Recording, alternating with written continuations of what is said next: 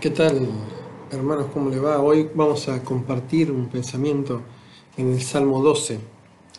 Eh, el salmista comienza diciendo, Salva, oh Jehová, porque se acabaron los piadosos, porque han desaparecido los fieles de entre los hijos de los hombres.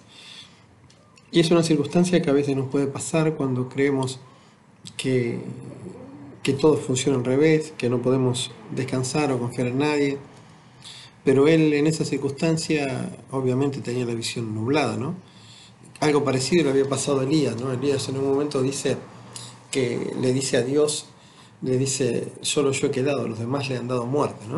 Eso dice Primera Reyes y también está relatado en Romanos capítulo 11.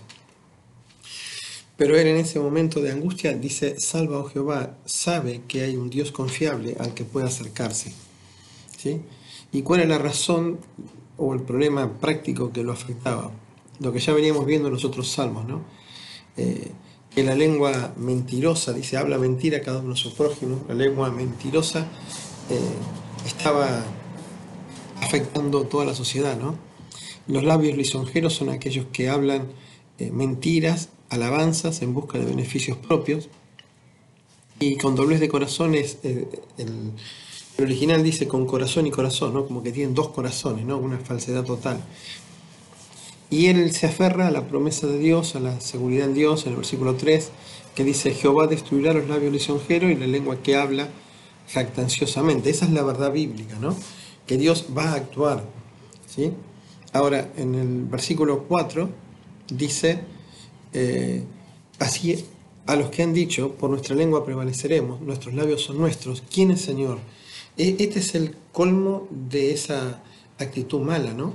Es agredir directamente o no reconocer la autoridad de Dios, ¿sí?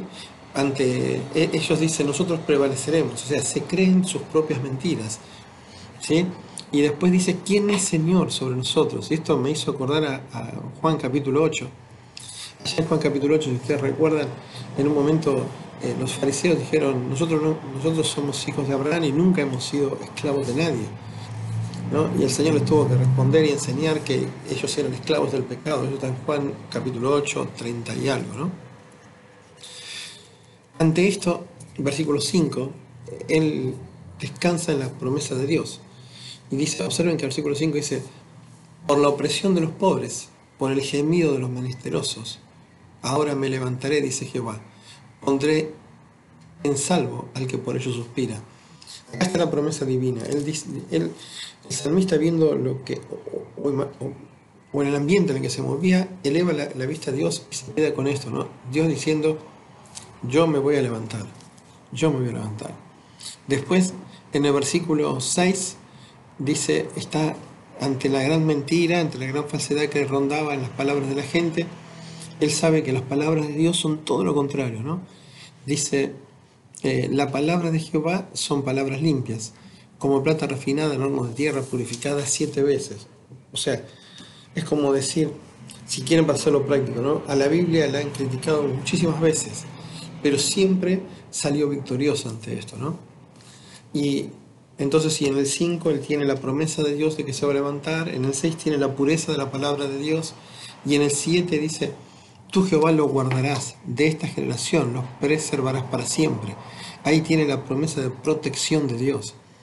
Y me encanta la frase que dice, preservarás para siempre. O sea, en el caso de los lisonjeros, en el 3 dice, los, va a los vas a destruir, en el futuro hay un juicio para ellos. Pero aquellos que aman a Dios, que confían en Dios, que descansan en sus promesas, dice, Dios los va a preservar para siempre. Y después dice, el 8 dice, cercando andan los malos, cuando la vileza es exaltada entre los hijos de los hombres. ¿Qué dice acá? Dice que los malos en esta sociedad siguen aparentando tener poder, ¿sí? cercando andan los malos. Pero la definición de Dios dice cuando la vileza a los ojos de Dios esto es malo. Así que quizá podamos sentirnos en algún momento de que estamos solos, de que no tenemos compañía, ¿sí? pero la respuesta de Dios en el 5 es, es yo me voy a levantar. En el 6 es podés confiar en mis palabras. Y en el 7 es, yo te voy a preservar para siempre. Así que descansemos en nuestro Dios. Amén.